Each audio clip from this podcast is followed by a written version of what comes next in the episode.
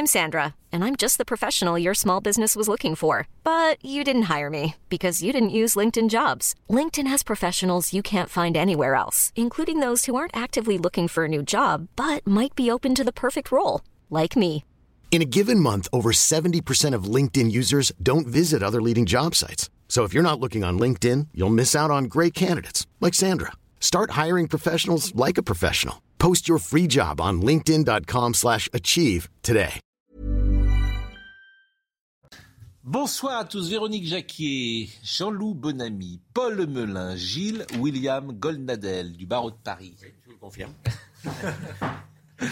Euh, ça nous fait plaisir que vous soyez avec nous puisque nous allons euh, évoquer une nouvelle fois ce qui s'est passé au Stade de France avec de nouveaux éléments puisque deux ministres sont auditionnés devant le Sénat. D'ailleurs, c'est en train de se dérouler en ce moment. On peut imaginer que l'essentiel a été dit. Le ministre de l'Intérieur Gérald Darmanin et la ministre des Sports Amélie Oudéa-Castera qui répondent aux questions concernant les incidents qui ont perturbé la finale de la Ligue des Champions. Alors il y avait deux choses qui m'intéressaient fortement ce qu'allait dire le ministre sur le nombre de supporters fantômes qu'il semble avoir vu devant le parvis du stade, 35 ou 40 000 personnes en plus, mais personne ne les a vus. Et il y a également euh, ce qu'il dirait sur la Seine-Saint-Denis et sur euh, les attaques violentes, les agressions euh, qui ont eu lieu après le match. C'était les deux passages qui me paraissaient les plus intéressants à, écouter. Alors écoutons d'abord cet aspect à la fois de faux billets, mais également de nombre de supporters en plus qui se seraient massés devant le Stade de France. Gérald Darmanin. Comment on arrive à 30 000 ou ou 40 000 personnes supplémentaires des 75 000 personnes du Stade de France? Je comprends bien que ce chiffre est important. On n'a jamais dit, si vous me le permettez, avec la ministre des Sports, que c'était 35 000 faux billets. Nous avons toujours dit que c'était 30 000 à 40 000 personnes, soit non porteurs de billets, soit ayant des faux billets, qui se rajoutaient aux 75 000 personnes qui, eux, avaient un vrai billet. Alors nous avons au moins deux possibilités de sources, pour ceux qui ne croient pas à la préfecture euh, de police. La première, peut-être, c'est celle de la Fédération française de football, qui elle-même communiquait euh, officiellement, vous avez dû voir cela. Il y a eu 75 000 et non pas 80 000 billets édités euh, par la fédération, c'est-à-dire par l'organisateur, l'UEFA, FFF. Sur ces 75 000 personnes qui auraient dû se rendre au, au Stade de France, malheureusement, nous avons constaté 110 000 personnes dans le Stade de France et autour du Stade de France ayant emprunté les transports. Ces personnes, soit sont rentrées dans le stade de façon surnuméraire, à quelques centaines près sans doute, soit sont restées aux abords immédiats du Stade de France, soit sont allées un peu plus loin que les abords immédiats du Stade de France sous l'effet de l'ordre public. Bon, euh, moi, ça me paraît euh, très étrange. C'est-à-dire que vous avez un ministre de l'Intérieur qui s'appuie sur un communiqué de la Fédération française de football, qui dit qu'il y a eu 110 000 personnes qui sont entrées dans le Stade de France ou aux alentours. Mais c'est absolument impossible. Oui. Ça voudrait dire que euh, ça se serait vu. Ça se serait vu. C'est-à-dire qu'il y a 75 000 personnes, j'ai pas vu que le stade explosait. Que je sache, il y a un siège par euh, supporter, et donc les 30 000 autour. Bon, mais la Fédération française euh, de football n'a pas les moyens de contrôler ça. Et, on, et pareil, autour du stade, on n'a pas vu ces 30 000. En fait, depuis le départ, on se dit où sont ces 30 000 supporters fantômes que le ministre a vus et que la Fédération euh, corrobore. D'autant, Pascal, pour, pour abonder dans ce que vous dites là, que les chiffres des transports en commun euh, rapportés au nombre de places dans le stade nous éclairent quand même un peu sur cette question. Puisque la RATP déclare que près de 70 000 personnes ont employé le RER, le métro, etc. pour se rendre au stade, qu'il y a eu 16 000 personnes qui sont venues en autocar. Vous additionnez 16 000 et 79 000. Ça fait pas euh, les 80 000 places du stade plus les 40 000 soi-disant faux billets ou faux supporters. Par conséquent, comment sont venues ces 40 000 personnes? En voiture privée, en trottinette, en hélicoptère, en que sais-je. Vous voyez Donc, si vous voulez, ça déjà, ça devrait quand même nous poser question sur l'ampleur des 30 à 40 000 personnes. Deuxième élément, en termes de témoignages, en termes d'images, en termes de vidéos, on ne voit pas non plus une déferlante de 120 000 personnes euh, Il aux, a pas un journaliste que je connais, tous les journalistes que j'ai vus qui étaient au Stade de France, aucun ne dit ça. Alors évidemment, ils n'ont pas été comptés les gens. Ce ne sont que des témoignages de la réalité. Il dit, mais non, il n'y avait pas, on ne les a pas vus. Mais il y a surtout le fait que de toute façon le ministre de l'Intérieur dit lui-même qu'il n'y a pas eu de problème dans l'enceinte du stade, dans- à l'intérieur du stade. Oui, Donc parce effectivement, s'il y avait s'il 110 000 eu personnes 110 qui 000 étaient rentrées, les gens se battraient pour leur siège. Voilà, s'il y avait eu 110 000 personnes à la place de 75 000, puisque c'est la contenance du Stade de France, ça se serait vu et il y aurait eu des problèmes. Et il a loué lui-même le fait que tout se soit bien passé. Donc, euh, effectivement, il y a un truc qui n'est pas clair depuis le début. Moi, je suis très surpris de cette ligne de défense euh, du ministre de l'Intérieur et c'est très difficile de la remettre en cause. C'est une ligne de défense qui, qui, tient d'autant moins la route que c'est, on sait très bien que c'est pas les faux billets qui escaladent les grilles. Enfin, déjà, il y, a quelque chose de, presque comique dans cette défense. Et puis, on sait très bien, et c'est ça qui est très agaçant ce soir, que le seul problème qui pose problème n'a été absolument pas abordé, à savoir la délinquance qui s'est greffée sur ces histoires On va en parler tout à l'heure, mais c'est vrai que pendant 4 heures, moi j'écoute cette euh, cette commission, et en fait, c'est des commissions qui ne servent à rien parce que tu ne peux pas interrompre les gens. Euh, ils parlent pendant une demi-heure, ils disent ce qu'ils veulent.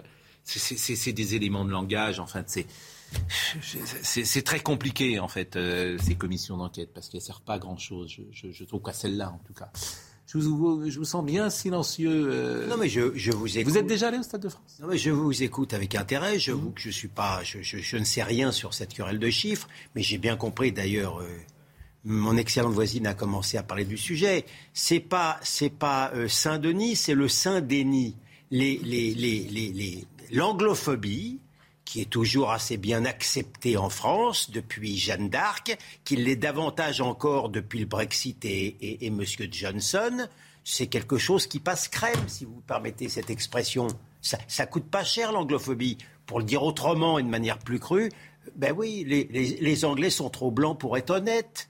Eh ben, non, mais la réalité, elle est là. On a parlé de cette histoire-là. D'ailleurs, c'est passé pendant 48 heures, à cause du Saint-Denis, les, les, les, radios convenues, les télévisions convenues, alors même que la fâcheuse sphère montrait euh, non pas des Anglais, euh, non pas des Anglais, mais d'autres personnes en train de se déchaîner. On, apprend aujourd'hui par, le Figaro, hein, par aujourd'hui par le Figaro, que des petites filles on, subit des attouchements sexuels. Euh, vous voyez, plus, à plus, 5, les choses commencent enfin à se dévoiler. Alors bon, je fais confiance pour les féministes, pour, avec les, pour les féministes de la NUP, de, noyer ça dans l'autre colonne, si vous voyez ce que je veux dire. Quand même, quand même. Oui, mais cela étant donc, c'est un écran de fumée c'est la référence. Oui, non, mais tout le monde aura dans cette, dans cette assemblée. Tout le monde, non, non mais, pas parce que c'est. Mais, bon. Mais, c'est un, cette histoire-là, c'est un écran de fumée. Et la fumée est, est en train de se dissiper. Voilà, parce que malgré tout, le réel, cruel, il est, il est encore plus fort que l'idéologie. Vous voyez ce que je veux dire Vous avez raison, c'est que l'espace médiatique, euh, par exemple dimanche soir, je l'ai dit, et, et depuis c'est un peu différent, dimanche soir, dimanche soir, 24 heures après, dans le journal de France 2, il n'y avait pas un sujet sur ce qui s'était passé après le match. Pas un sujet. Et ce qui est drôle de constater, c'est que le service public ne traite pas l'information aujourd'hui, France Inter, France Télévisions, ne traite pas d'informations comme, euh, par exemple, RTL, Europe 1, euh, ou CNews, soyons justes. Non, non, soyons justes. Soyons justes. À J plus 5, du journalisme de service public. ce matin oui. Ah bah, a reconnu que, les, que, ceux qui étaient déférés devant la justice étaient des délinquants, euh, ah bah. étaient des étrangers irréguliers. Ils n'ont pas poussé la transparence jusqu'à dire qu'ils étaient algériens ou palestiniens ou péruviens. Mais quand même, il y a, eu. On, euh, je dis, c'est le, réel finit par triompher, mais euh, bien bon, Mais quelques jours. Alors sur bon, non, non, mais ça va être très intéressant sur ce sur ce chiffre, euh, Monsieur Bonamy. Bon, vous êtes peut-être comme nous, il n'y a pas, peut-être pas de réflexion particulière à faire, sinon constater que personne ne dit ce que dit Monsieur le ministre de l'Intérieur. En fait, ah c'est drôle parce que il est tout seul à dire ça. C'est intéressant. Alors, la Fédération française de football, j'ai dit hier, euh, elle, est, euh, elle, reçoit un pouvoir de délégation du ministère des Sports. Vous ne pouvez pas attendre de la Fédération de football qu'elle soit sur une ligne différente que celle du ministre de l'Intérieur. Ça, c'est pas possible. Et oui, non, mais moi je suis un peu surpris parce que je pense qu'il y a un certain nombre de dysfonctionnements et de choses qui, qui dysfonctionnent euh, en France. Bon, peut être un peu technique, mais par exemple, j'entendais le le ministre de l'Intérieur parler lui-même de la préfecture de police. En fait, si vous demandez aux policiers, ils vous diront que l'existence même de la préfecture de police est en soi un scandale. Parce que qu'est-ce que c'est que la préfecture de police de Paris? C'est un État dans l'État qui ne dépend pas de la direction générale de la police nationale. Par exemple, en France, vous avez les renseignements généraux, rebaptisés renseignements territoriaux au niveau national, et vous avez les renseignements de la préfecture de police de Paris qui sont distincts. Et les deux, d'ailleurs, se livrent, la police nationale et la préfecture de police, se livrent une guerre des polices, n'échangent pas leurs informations, une concurrence. Donc déjà, l'existence même d'une préfecture de police qui n'appartient pas à la direction générale de la police nationale est déjà une aberration en soi, en fait. Oui, mais Jean-Loup, sur les incidents, non, mais sur les incidents en Seine-Saint-Denis, là, il n'y a pas de discordance entre les différents. Non, mais sur les incidents, il y a une lacune dans le renseignement déjà. Autre il y a une vraie lacune dans le renseignement. Aussi parce que les, les, le renseignement de terrain a été démantelé depuis, depuis 15 ans. Pas que la, Tout le monde savait. Était un département Autre passage. Alors, donc Bien sûr, mais qui n'ont pas, voilà, pas abouti. qui n'ont pas le, abouti. Le premier passage que je vous ai donné, c'est celui-là. Le deuxième passage qui m'intéressait, c'était ce qu'allait dire le ministre de l'Intérieur sur la Seine-Saint-Denis et sur les exactions. Il y a eu euh, peut-être des jeunes gens de la Seine-Saint-Denis, mais il n'y avait pas que des jeunes gens de la Seine-Saint-Denis. Il y avait manifestement des migrants, des gens sans papier. Des, migrants qui résident en Seine-Saint-Denis. En tout cas, Oui, on peut Ça ça. venait, Bon. ça venait aussi de Barbès, comme le dit le Figaro. Alors, c'est intéressant parce que euh, la question est, lui est posée par la sénatrice Jacqueline euh, Eustache-Brio. Euh, la sénatrice euh, donc pose la question et lui demande son avis euh, là-dessus. Mais surtout, la sénatrice souligne que dans son introduction, M. Darmanin n'a absolument pas parlé de ce qui s'est passé après le match. Or, si on en parle depuis trois jours, c'est pas pour les faux billets. C'est ça qui est absolument fou. S'il y avait eu des faux billets, on n'en parlerait déjà plus, parce qu'il n'y a rien eu en fait. Il y a eu des faux billets, ça peut arriver dans un stade, mais il n'y a pas, euh, pour le coup, euh, les supporters sont rentrés, certains ont été floués. Ça c'eût été ennuyeux, mais on n'en parlerait pas pendant trois jours. Mais Le vrai marqueur, Des incidents qui ont touché Saint-Etienne, par exemple. le vrai marqueur de cette séquence, c'est parce que des gens sont sortis Bah oui. et que chacun a compris qu'on n'est plus en sécurité en France quand on sort d'un stade de football. Bon, écoutez la réponse du ministre. Je trouve que, à la fois de la part de Mme la sénatrice et de vous-même, de- qu'évoquez avec beaucoup d'insultes la Seine-Saint-Denis, et qui, depuis euh, plusieurs heures, voire plusieurs jours, évoque une essentialisation de la délinquance, euh, en évoquant des nationalités, en mettant en pâture un certain nombre de liens euh, très nauséabonds qui font malheureusement l'écho d'une campagne présidentielle que pourtant les extrémistes ont perdue, je la trouve personnellement ex- extrêmement déplacée. Je vous le dis comme je le pense. Je vous le dis exactement comme je le pense. Si, si, je pense qu'il y a une. Non, mais il faut assumer le fait qu'il y a une forme. Il y a une forme manifeste. Quand vous dites, madame, que depuis 98, la France n'est plus la même et que la Seine-Saint-Denis a changé, vous faites le jeu, je crois, de partis assez extrêmes. Et je veux dire ici, je veux dire, je veux dire, madame, que je suis personnellement, mais j'ai mon droit et mon opinion, j'ai le droit d'être, assez euh, choqué par ce point. Et je n'ai pas, puisqu'on m'a forcé à le faire pour lutter contre des fake news, à donner les nationalités des personnes que nous interpellons. Alors, je rappelle que Madame Jacqueline Eustache Brignot est sénatrice républicaine. L'ancien parti de M. Darmanin. Voilà. Et que c'est toujours pareil. C'est-à-dire que tu as le droit de stigmatiser les Anglais J'allais vous le dire. Parce que le, parce qu'ils sont Anglais. C'est la géométrie variable. le de Je suis très étonné des propos du ministre de l'Intérieur qui est en principe bien mieux inspiré. Parce que euh, M. Darmanin a donné au chiffre près le nombre des Anglais qui avaient été euh, pris, je crois, en flagrant délit de faux billets, etc. En tous les cas, il a donné, il a chiffré les Anglais. Donc on peut chiffrer les Anglais, mais on ne pourrait pas dénombrer les, les, les Algériens, les parce que c'est pas des bons coupables. Maghrébins. Et la, sphère médiatique choisit ses bons Non, coupables non, et ses mauvais coupables. non, Et, et nier, nier, Les Anglais sont des bons coupables. nier que la Seine-Saint-Denis est un département turbulent, c'est et, et considérer que de, que de le rappeler comme une sorte de lieu commun, la réalité, c'est- c'est- je, je suis très étonné de ces propos dans la bouche d'un ministre de l'Intérieur que par ailleurs Ouais, j'avais apprécié. Je, je suis tout à fait d'accord avec votre analyse, Gilles William, mais ce qui est aussi choquant et frappant dans cette séquence, c'est que le ministre pratique ce que l'on pratique depuis des décennies au pouvoir et ce que pratiquent les locataires de Beauvau, à savoir nous expliquer que tout va très bien, Madame la Marquise, Oui, et si vous voulez, ça n'existe renvoyer, pas. Renvoyer toute critique du réel à l'extrême droite et à ce mot Oui. qu'a employé le ministre, nauséabond. Alors vous dites la vérité, Mais vous ça dites a qu'il y a un été- problème de délinquance. Ça a été la stratégie d'Emmanuel Macron pendant 15 jours entre les deux tours. Diabolisation. Voilà, à partir du moment où ces thèmes sont mis sur la table, Vous êtes Oui, mais là, c'est très étonnant. Et, et ce procédé est fallacieux et il est très dangereux pour notre pays parce que si vous voulez, plus vous Collomb- relativisez le réel Gérard et plus vous essayez de le masquer, Véronique plus il Jacquier. revient Quand il est parti. Oui, sur la place enfin, publique. Quand il est parti. place Véronique il a dit là, euh, euh, nous sommes côte à côte, un jour nous Ah serons oui, face à face. tout le monde, tout le monde ne fait pas l'autruche et tout le monde ne met pas la tête dans le sable comme Gérald. Darmanin. Véronique Jacquier.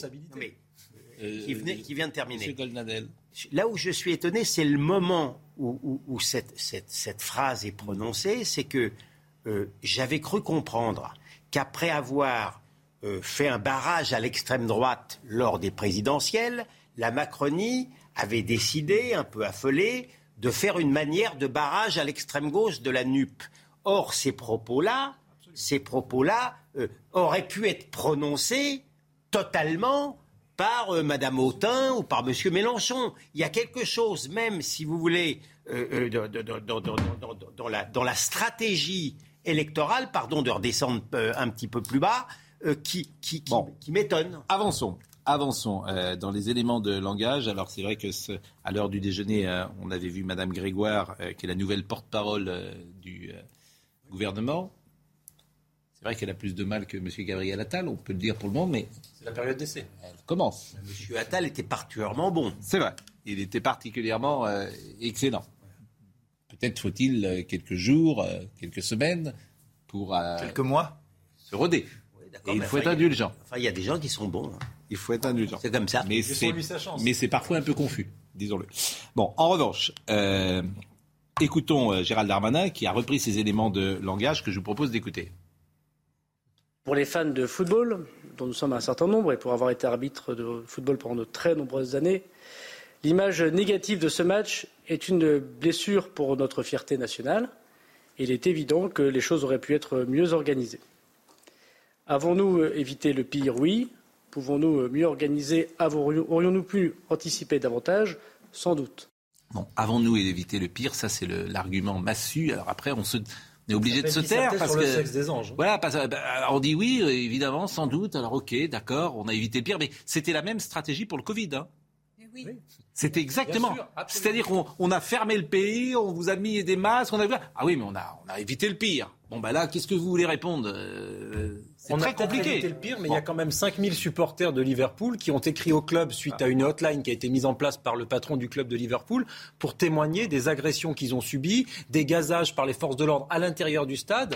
Et si vous voulez, il y a quand même eu un certain nombre de dysfonctionnements à l'intérieur et à l'extérieur du stade. Je trouve un peu suspect la réaction de M. Darmanin. Monsieur Darmanin, troisième ou quatrième passage, qu'avons-nous mal fait? Écoutons-le. Un peu tout. Qu'avons-nous mal fait?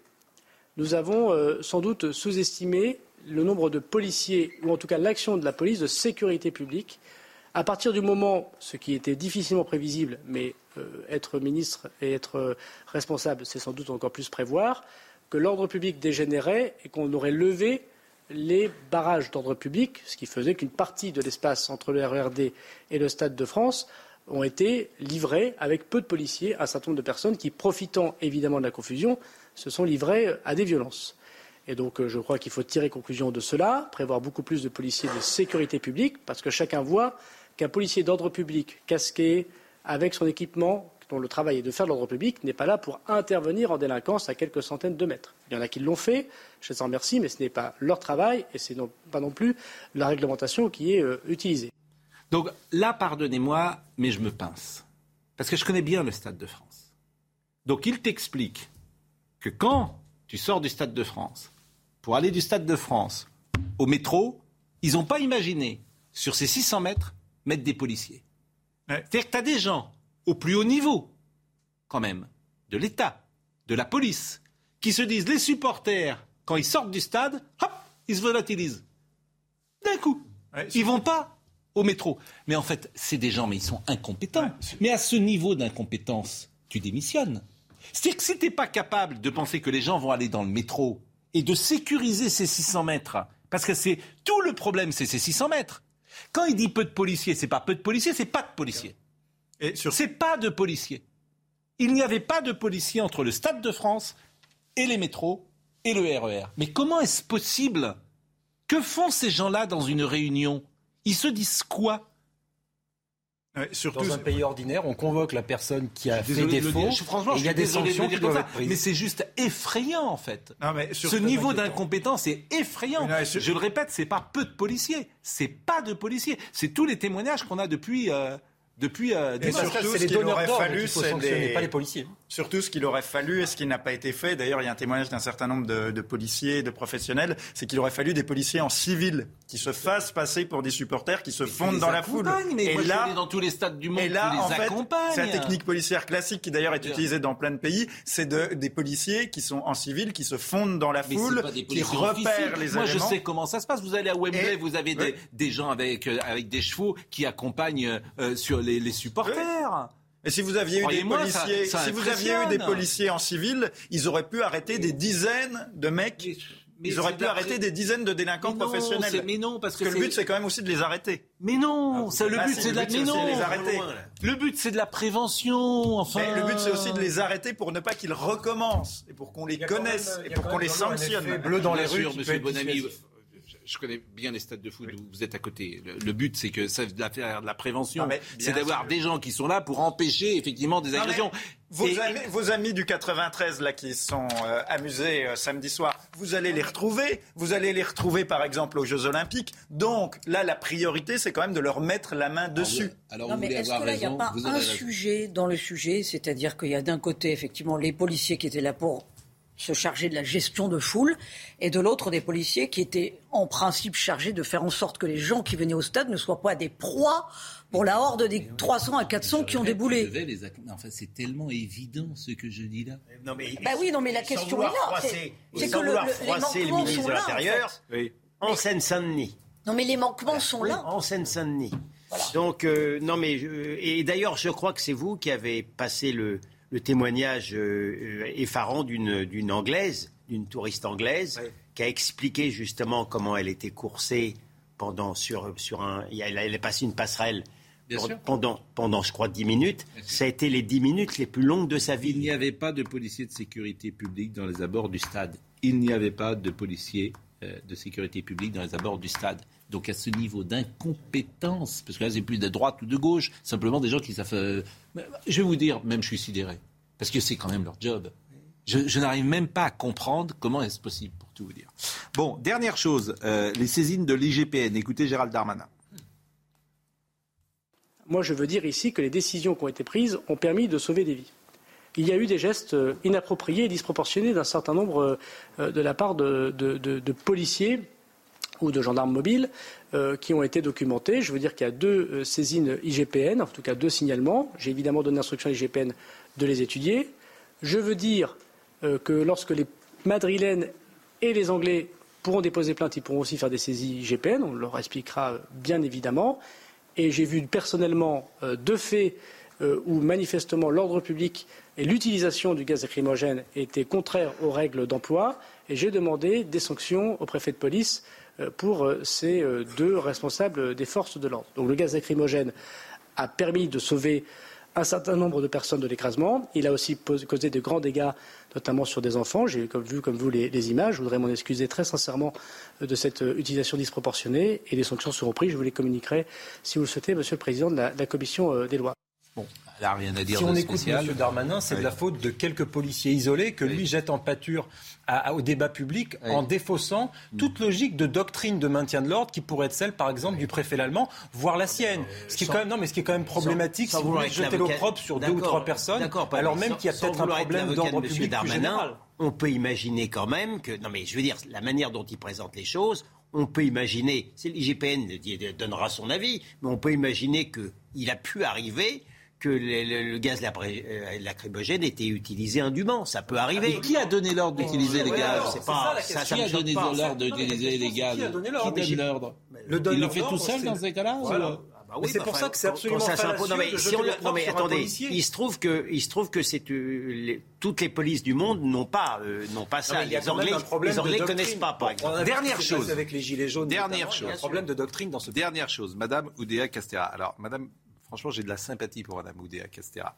Parce que euh, c'est une, euh, c'est une femme qui commence d'abord, et puis on voit bien que, euh, pour le coup, elle est calibrée pour ce type de poste, parce qu'elle a la formation pour. Mais bon, je la soupçonne de ne pas être tout à fait sur la ligne de Gérald Darmanin, mais bon, elle est obligée de, comment dire, d'être en, raccord, en accord avec son ministre de l'Intérieur. Et là, vous allez écouter.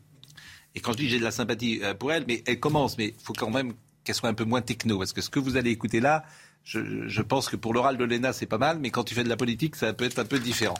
Donc, Madame Oudéa Castera qui tire euh, les, leçons de, de cet événement.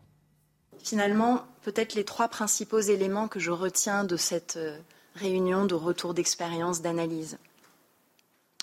Le premier point, c'est d'abord la convergence de vues et d'interprétation sur ce qui s'est passé.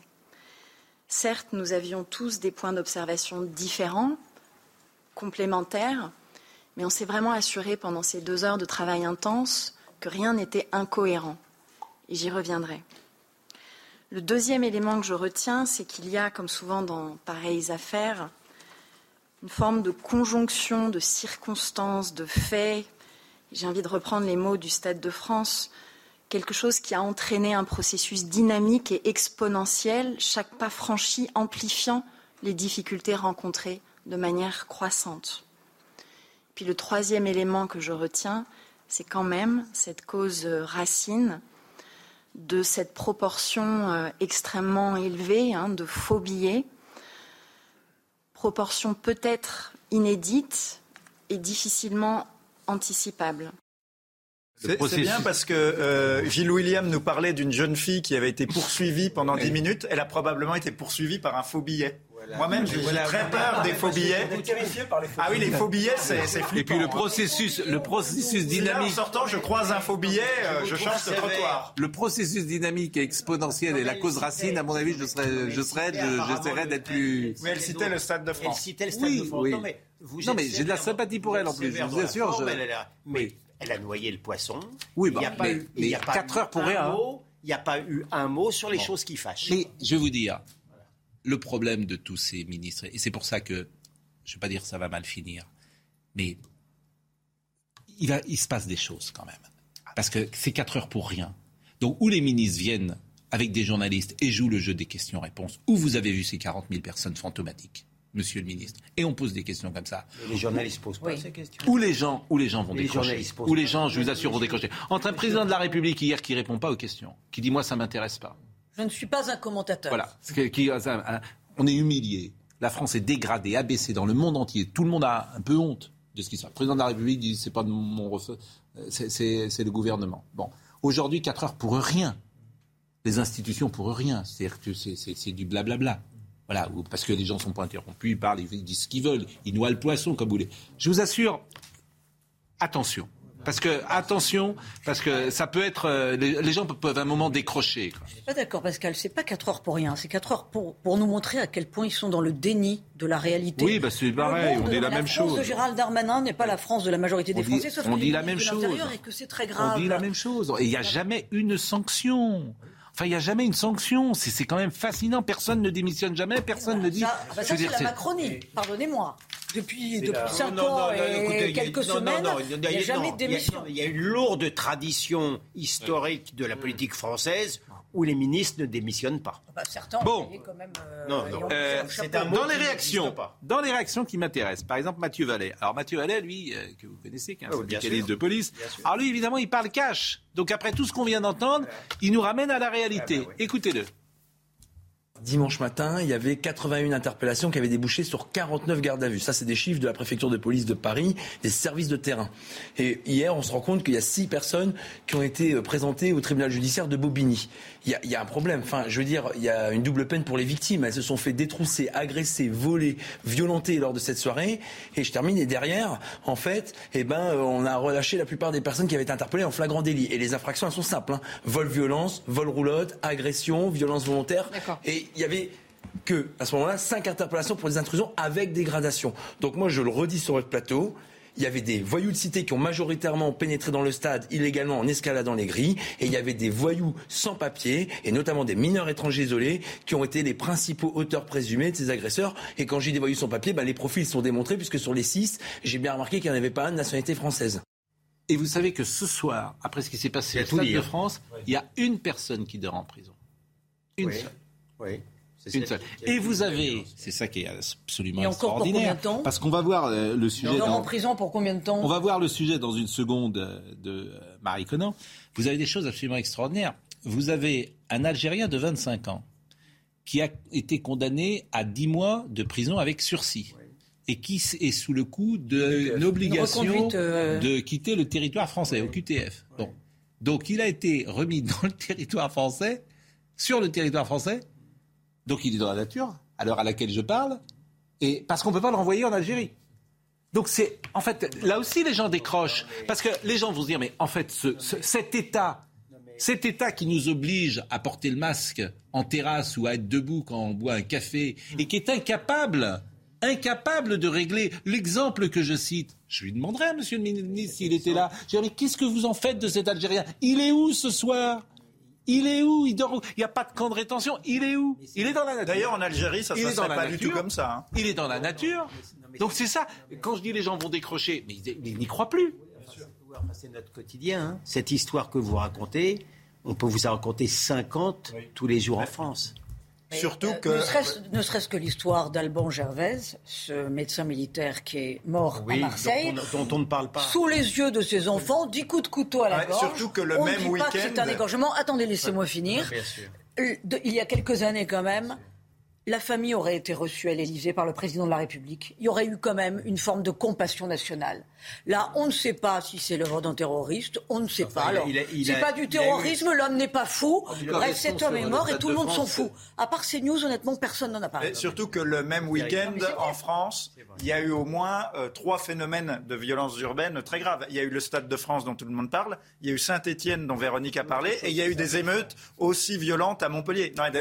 Oui, mais sur le même week-end, vous avez quand même trois points chauds sur le territoire. euh, je Vous voulez voir le, sujet En euh, revanche, des... pardonnez-moi, saluons quand même que ça s'est très bien passé à La Rochelle pour fêter Oui. la Ah, victoire en rugby du stade. Peut-être que le rugby, c'est légèrement un autre public. Oui, c'est un autre pas de public. sociologie à la serre. Vous allez trop loin.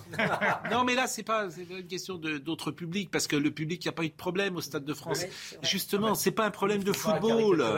Ça n'a rien à voir avec le foot de ce qui s'est passé euh, samedi. En revanche, ça a tout à dire, voir avec c'est- la délinquance de masse. Ça, a ri- ça a à voir peut-être avec euh, la Seine-Saint-Denis, ça peut- euh, avec le stade, et ça peut être à voir avec la population, mais ça n'a rien à voir avec le foot. Il n'y a pas eu un incident entre les supporters. Euh, en revanche, en revanche, écoutons euh, Marie euh, Conan euh, qui nous rapporte euh, ce qui s'est passé. euh, non, c'est pas Marie hum, Conan d'ailleurs, c'est Marie Aubazac sur euh, ce qui s'est passé avec les comparutions immédiates et euh, les sanctions qui ont été prises. Il est le seul à reconnaître les faits qui lui sont reprochés.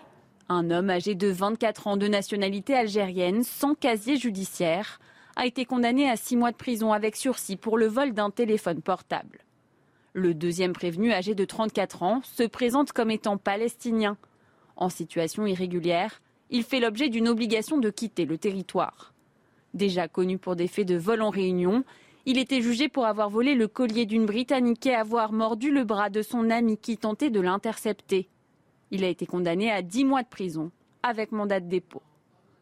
Un troisième homme âgé de 25 ans né en Algérie était jugé pour le vol d'une montre de luxe et d'un téléphone portable. Il fait lui aussi l'objet d'une obligation de quitter le territoire, mais sa situation est en cours de régularisation. Déjà connu pour des faits de vol aggravé, il écope de 10 mois de prison, dont 3 avec sursis, une peine aménageable qu'il effectuera en semi-liberté. Une autre affaire concernant trois hommes de nationalité péruvienne, tous en situation irrégulière, a été renvoyée au 5 juillet prochain. Ils sont poursuivis pour avoir volé en réunion plusieurs dizaines de téléphones portables. Deux d'entre eux ont été placés en détention provisoire dans l'attente du procès. Gilles William Goldnadel, vous êtes Vous avocat. Euh, et, et, Vous permettez, c'est à moi qu'on pose la question. Cet homme, je reviens sur l'exemple de cet homme algérien, 25 ans, condamné à 10 mois de prison avec sursis, qui fait l'objet d'une OQTF. Et on nous dit qu'il va faire sa peine aménageable en 3 mois. Bon, mais il est où ce soir? Il est dans la nature. Il est dans la nature. Très sincèrement, on n'est pas prêt de le retrouver. Euh, je veux pas. euh, par contre, les peines qui ont été euh, euh, infligées me, me paraissent normales. hein. Les types n'ont pas été condamnés. Celui qui avait déjà été condamné, il a pris de la prison ferme. Je n'ai rien à Mais dire. l'OQTF, on peut pas le. À partir du moment où il est fait l'objet euh, d'un OQTF. On ne peut pas le mettre dans un centre de rétention, le mettre sous contrôle et le renvoyer dans son pays? Oui, mais c'est, et pourquoi on le fait pas? Ça devrait être ça, mais parce que parce qu'on ne le fait pas, parce que mais pourquoi? Mais, il vous a pas mais il vous a pas échappé, euh, Monsieur Pro, que euh, les gens qui se maintiennent irrégulièrement sur le territoire national, quand bien même ils ont déjà été condamnés, ne sont, ne sont, ne sont pas expulsés. Donc, alors, non mais, non, mais c'est... Rien. Donc il a été condamné, ça sert à rien. Le Palestinien dont on parle, celui qui se dit palestinien, euh, j'essaie d'être juste. Il a été mis, lui, en, il a été mis en détention. Mandat de dépôt. Il était mandat de dépôt. Lui, en théorie, puisqu'ils l'ont sous la main, il pourrait le renvoyer. Mais ceux qui sont renvoyés dans la nature, c'est terminé. Oui, mais l'Algérien, il l'avait sous la main cet Algérien oui, qui faisait l'objet d'une Non mais Monsieur Pro, vous pouvez me demander beaucoup de choses, sauf de justifier l'injustifiable. J'essaie de comprendre, mais je voudrais savoir où il est. Mais pourquoi, pourquoi on ne pose pas ces questions aussi simples que celles que je vous pose à Gérald Darmanin ou à... Pourquoi on ne leur pose pas ces questions mais, parce, mais, mais, parce que la plupart, la plupart des médias ferment euh, euh, consciemment les, les, yeux sur cette situation. Mais... Ils préfèrent, non mais ils préfèrent regarder ailleurs. Mais enfin, écoutez, interrogez aussi le sort des, le, le, rôle des Français eux-mêmes qui, pour euh, pas mal de personnes, s'abstiennent. Il y en a combien, par exemple Il y en a combien de QTF Il y en a combien de Il y en a eu 7500 l'année dernière vers l'Algérie, par exemple. Seulement 22 ont été exécutés. Ça vous donne un peu une idée, si vous voulez, du nombre d'exécutions. Avançons. On, on doit être Avançons, sauf si M. Bonamy veut dire un. Non, mais moi, je, je c'est... Dites un mot. Euh, oui, il y a plus déjà, on sait qu'il y a, de manière générale, il y a plus de 90% des obligations de quitter le territoire français qui ne sont jamais appliquées. On sait aussi que 80% des gens qui sont euh, officiellement considérés comme des mineurs non accompagnés sont en fait majeurs. Donc déjà là on dit il y a des mineurs non accompagnés. Ok mais ces mineurs, 4 sur 5, ont en fait 20 ans, 22 ans, 23 ans et prétendent avoir 17 ans pour euh, ne pas euh, être expulsés. Ils sont et aussi moi non mais moi il y a quelque chose et on a entendu c'était très intéressant le cas de l'autre Algérien là on disait il, est en train d'être régularisé et en même temps il est connu pour des vols avec violence. J'ai trouvé ça très drôle et on le connaît déjà comme un, comme un délinquant et en même temps on est en train de le régulariser. à Cannes, à Cannes la semaine dernière, samedi dernier, euh, on savait ce qui se passait là, les frères Dardenne dédiaient leur film à un boulanger qui est par ailleurs candidat à la NUP ou NUPES, je ne sais pas comment on dit, à, Besançon, qui avait initié une grève de la faim pour empêcher euh, un irrégulier d'être expulsé. et, sous les applaudissements il faut comprendre, il faut comprendre le sort du peuple français. Je suis d'accord avec vous. Et dans la, et, dans la catégorie un certain regard, on a fait un, un hommage au, film. ça a été le, coup de cœur pour les rodéos. avançons, avançons les témoignages parce qu'on en a vu beaucoup. On va pas tous les réécouter. On a fait une petite synthèse des témoignages euh, sidérants que nous avons recueillis ces dernières heures. C'est Marie Conan qui nous les rapporte. Il était venu en famille assister au match. Mais quand les choses ont dégénéré, Francis a pour la première fois eu peur pour sa sécurité et celle de ses enfants. On était entouré par effectivement tous ces individus dont beaucoup étaient masqués et ceux qui pénétraient à l'intérieur quand même pour essayer de dévaliser, pour essayer de prendre des choses, il y aurait pu avoir des morts. Voilà. Il y avait un monsieur donc qui a été agrippé par deux trois personnes. Les autres sont venus. Heureusement, il a été défendu par deux trois personnes qui l'ont tiré. D'autres supporters anglais, français ou espagnols ont été victimes de vols ou d'agressions. Je me suis piqué mon portefeuille.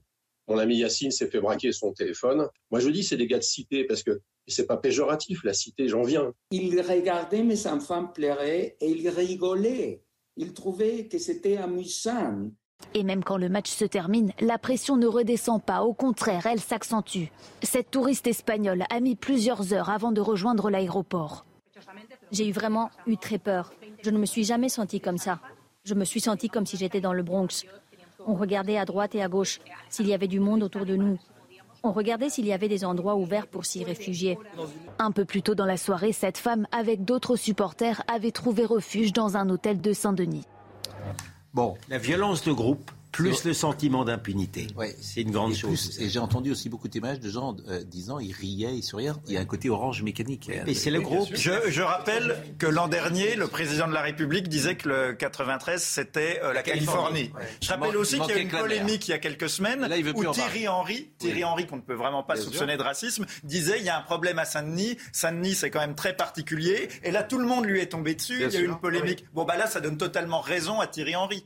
Et c'est quand même très inquiétant pour les Jeux Oui, Olympiques. mais je suis d'accord avec vous. Mais euh, d'ailleurs, j'ai entendu ce matin euh, que la cérémonie euh, d'ouverture, c'était un drame annoncé. C'était euh, Alain Bauer qui disait ça.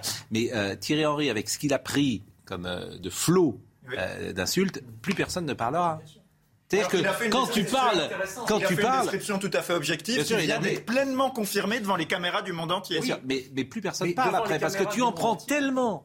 Intimidation Non, mais médiatique. Dans cette Voilà. affaire, si on veut savoir. En revanche, si la tu vérité- Seine-Saint-Denis, c'est magnifique. enfin, Si on veut savoir la vérité de ce qui s'est passé ce soir-là sur cette affaire, il faut lire la presse étrangère, il faut regarder les images de la presse Ah étrangère, il faut lire les témoignages Le dans le Guardian, dans El País, dans les, les médias espagnols et anglais. On a un certain nombre d'éléments tangibles qui prouvent que ça a été le chaos, la France orange mécanique, et qu'effectivement un certain nombre d'exactions ont été commises. Elles ont été aussi consignées dans le Figaro aujourd'hui, dans un article assez remarquable, sur toutes les attaques qui ont été faites contre des jeunes filles, parfois mineures. Et je Et, sais. et effectivement, en France, on a beaucoup de mal à le dire. Mais c'est le syndrome de Cologne, a dit et Marine Le Pen. par le ministre. Alors, on va écouter Marine Le dire, Pen. pardon, c'est Darmanin qui parle de délinquance d'opportunité. C'est très grave comme parce que qu'il mais, mais, mais, je- je- Ah, c'est mais là, ce là le décal.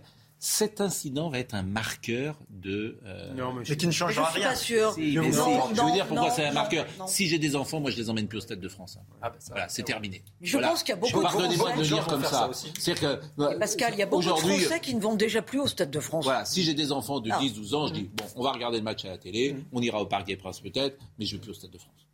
Ça, je pense qu'il y a beaucoup de gens qui euh, effectivement vont J'aimerais réagir. euh, j'aimerais juste apporter une information Oui. que les Français ne, ne connaissent pas, parce que là, on a beaucoup Si des parlé. jeunes, bien sûr. hein. On a, on beaucoup parlé de cas de gens qui étaient algériens. En Oui. fait, il faut savoir, j'aime j'aime beaucoup l'Algérie, que depuis les années 90 jusqu'à maintenant, le gouvernement algérien très régulièrement donne des, conse- des conseils qui ne sont pas appliqués au gouvernement français de fermeté en disant vous êtes beaucoup trop laxiste. En Algérie, on ne tolérerait pas le dixième de ça. On a des délinquants qui quittent le territoire algérien, qui viennent chez vous. Il faut être beaucoup plus sévère, beaucoup plus autoritaire. Et on sait très bien que ces conseils de fermeté donnés régulièrement depuis 30 ans par le gouvernement algérien ne sont absolument pas écoutés.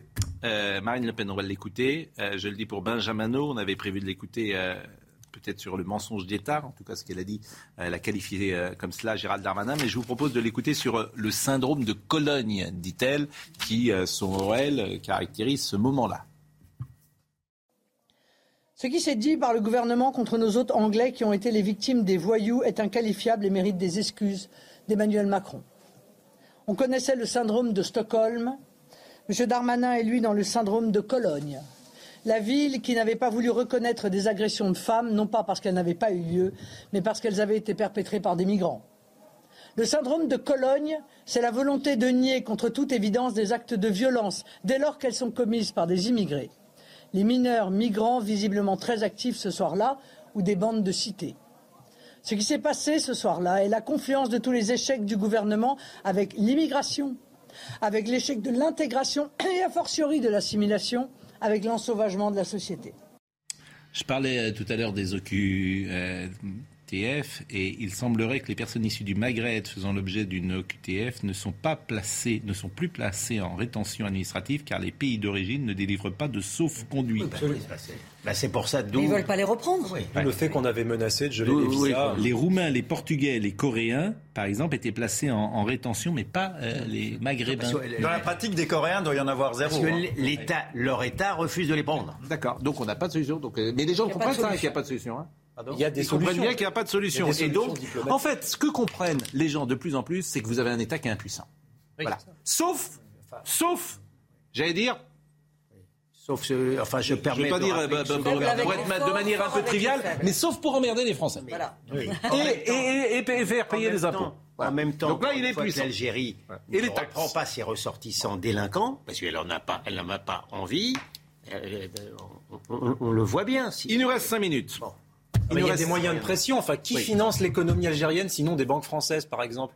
N'a-t-on pas des intérêts économiques en Algérie? N'y a-t-il pas des moyens de pression qui engageraient des discussions diplomatiques comme on sait le faire, par exemple, avec le Nord-Coréen ou C'est la, la, seule manière. Pas le faire la seule manière, la seule manière, c'est de faire une rétorsion sur les visas.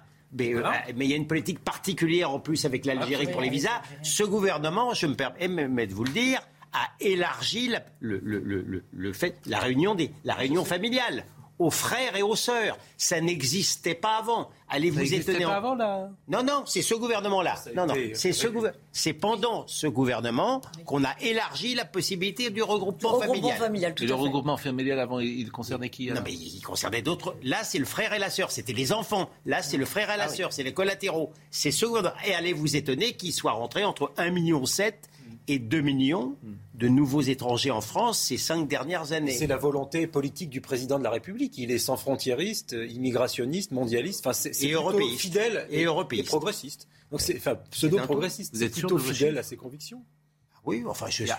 je suis sûr. Mais attendez, je suis sûr de mes chiffres. Comment on peut être sûr des chiffres Mais, familial, oui. Oui, oui. Ah, mais il rentre à peu près 400 000 par an, donc 5 fois 400 000, ça fait bien 2 millions. par 5, ça fait ça. Euh, autre sujet. Alors bon, on, termine. Euh, si je voulais une synthèse, euh, moi j'ai l'impression, mais c'est aussi dans la psychologie peut-être de M. Macron, c'est que il y a une responsabilité sans doute très grande de Didier Lallemand, sans doute, qui est préfet de police, sans doute, et plus encore peut-être que celle de Gérald Darmanin, qui n'est pas aux commandes. c'est quand même lui qui est l'exécutif. Et comme toujours, euh, le président Macron ne veut lâcher personne parce que lâcher quelqu'un, c'est reconnaître son erreur. Mmh. Et puis c'est pas le moment. Hein. Et c'est pas le moment. Euh, donc, euh, c'est ce que je comprends, c'est ce que je devine plus exactement, que celui qui est en cause, c'est quand même celui qui est vraiment au contact du plan qu'il met en place. En l'occurrence, le, le préfet allemand ministre, je pense qu'il voit ça, il n'est pas dans son bureau en train, euh, avant un match, euh, de, savoir comment. Lui s'est planté, pour le dire euh, sommairement, et on ne le lâche pas. On a limogé des préfets pour moins que ça. On ne le lâche pas. Oui, ça s'est fait. Parce que si on le lâche, c'est compliqué. Donc, voilà. Hypothèse, hein Non, non, mais c'est une hypothèse qui n'a rien de dire suite. hypothèse. Bon, euh, il nous reste euh, juste trois minutes pour vous dire que dix mois ferme pour le street medic. L'absence de la prévenue n'a pas empêché son procès de se tenir. La femme street medic accusée d'avoir agressé un pompier lors de la manifestation du 1er mai a écopé de dix mois de prison ferme, mais sans mandat de dépôt. Donc l'appel a été euh, prononcé.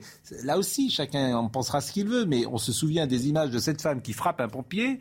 Bon, elle n'aura pas fait une heure de prison. Qu'est-ce que vous voulez que je vous dise Chacun en pense euh, ce qu'il veut. Hein. Elle a 38 ans, elle devra verser également la somme de 700 euros. Écoutez, euh, écoutez euh, Noémie la peine de 10 mois de prison ferme va au-delà des réquisitions du procureur. Il avait demandé 8 mois de prison à raison notamment de l'absence à l'audience de la prévenue. Elle n'est pas dans la compréhension. C'est quelqu'un qui est en colère, passe à l'acte puis refuse d'assumer. Les avocats de cette femme de 38 ans avaient euh, tenté en vain euh, d'obtenir le renvoi de ce procès en raison euh, de l'état psychologique fragile de leur cliente qui a eu des crises d'angoisse cette semaine et s'est rendue aux urgences psychiatriques. Le tribunal n'a pas fait droit à cette demande et a donc condamné la street médic, ses avocates euh, ont décidé de faire appel. Euh, notre cliente, elle entendait s'expliquer sur les faits qui lui sont reprochés et en aucun cas euh, les faits qui lui sont reprochés et qu'elle reconnaît d'ailleurs partiellement et sur lesquels elle viendra s'expliquer euh, devant la, Cour d'appel car il est évident que nous allons faire appel, ne justifier le prononcé d'une telle sanction. À l'issue de l'audience, l'avocat du pompier a qualifié cette peine de juste. Il a rappelé dans sa plaidoirie la violence des coups portés par la manifestante sur le casque du pompier qui, lui, n'aurait pas hésité à lui venir en aide si elle avait été en danger dans la manifestation. Un procès en appel aura lieu dans quelques mois. Bon, et chacun se fera son avis. J'attends euh, chaque début du mois avec euh, impatience la livraison de mon nouveau numéro de service littéraire que je présente chaque mois. Mais c'est vrai qu'il est formidable. Bien la biche. Et service littéraire avec un excellent papier de Gênes Labiche, signé Bernard Morlino, et un excellent éditorial, mais ils le sont toujours, de François Céréza sur Michel Onfray. Je vous invite vraiment euh, à, je crois que c'est par abonnement, j'en suis sûr, même vous pouvez vous abonner à Service Littéraire. Je fais de la pub pour Service Littéraire, mais je les aime tendrement et c'est vraiment euh, iconoclaste, c'est politiquement incorrect, c'est à, l'opposé de ce qu'on peut lire parfois euh, sur la bien-pensance et sur les bouquins qu'il faut lire ou pas lire. C'est euh, vraiment personnel et François Cereza mène cela avec toute sa petite troupe de main de maître. Service littéraire. Voilà qui est dit. Et puis, il y a plein de gens qui nous écoutent euh, régulièrement, ce qui est plutôt logique. Une émission de télé. On ne peut Mais- rien vous cacher. mais- et même si hier soir, nous avons très bien, euh, il y a beaucoup de gens devant leur télé et avant-hier aussi. Mais il y a une dame à qui je voudrais dédier cette, ma- euh, cette euh, émission parce qu'elle nous écoute, alors paraît-il, tous les soirs. Et elle m'a fait parvenir un petit message. C'est Cocotte de Carquefou. Vous savez où c'est Carquefou? Dans le sud-est Non, Carquefou. Ah, tiens, c'est C'est Carquefou pour vous, c'est dans le midi Oui, moi je vois ça. Pour vous, c'est où Carquefou Ah, j'ai un doute. J'ai un doute. Dans le sud-est. de- Dans le sud-est, pour Moi, vous plutôt dans l'ouest. Où ça Bah, je dirais sur la côte atlantique. Oui, c'est c'est à Nantes en fait. Carquefou. Ah, voilà. oui, ben. Ça jouxte, oui. ça jouxte Nantes et Carquefou. C'est le Oui, lobby. oui. C'est le lobby. C'est pas le lobby du. Le lobby des Nantais. La mafia les- nantaise. Ils serrent les coudes, ces gens-là. C'est pas le- du tout le lobby, mais Carquefou. Alors on nous écoute peut-être au Ouais, Ousse, ouais, ouais, j'attends dans le midi. euh, il y a- qui est une banlieue Je vérifierai. de Nantes. Euh, mais euh, bon, donc alors cocotte de Carquefou. Et ben vous Et tous les soirs. Et elle vous aime beaucoup. Alors elle vous connaît tous, euh, paraît-il. Bon. Donc voilà ce que euh, nous pouvions dire euh, ce soir. Donc euh, vraiment dédicace spéciale. Elle suit notre émission tous les jours et elle est très attachée au FC Nantes, dit-elle. Cocotte de Carquefou. Donc euh, tant mieux. Moi aussi, j'avais une dédicace. Oui, bah, faire une dédicace en oui. 15 secondes. Bah, je vais faire une dédicace Oui. au ministre de l'Éducation, euh, Pape Ndiaye, Oui. parce qu'il y a une loi qui a été, euh, et qui a été votée pour que les surveillants au bout de six ans puissent être titularisés, mais comme il y a eu changement de gouvernement, le ministre n'a toujours pas euh, promulgué et signé le décret d'application. Donc les surveillants sont très inquiets, ils veulent être Eh, titularisés. Surtout, C'est pas- important parce que c'est eux qui repèrent les situations aller, de harcèlement scolaire ou de suicide. Donc ça serait bien que le ministre signe ce Soyez décret gentil, rapidement. prévenez-moi avant, de- je le dirai, là on Bah voilà. déborde euh, Eh complètement. ben voilà, comme ça. Rémi était à la On le redira la semaine prochaine si c'est pas signé. Voilà, on va y aller. hein. Voilà. Rémi à la vision, à la réalisation Arnold Cara, au son Jean-François Coulard, Thomas Saint-Jean était là, Benjamino, qui a vraiment été remarquable toute la semaine. Il est formidable, hein, Benjamino, était au Grévin. Mais, mais tous, euh, Thomas Saint-Jean également. Dans quelques minutes, Soir Info avec Olivier de Kerenfleck, qui recevra à 21h30 François-Noël Buffet, sénateur et président de la commission des lois, qui a auditionné Gérald Darmanin et Amélie Oudéa Castera. Merci, bonsoir et à demain.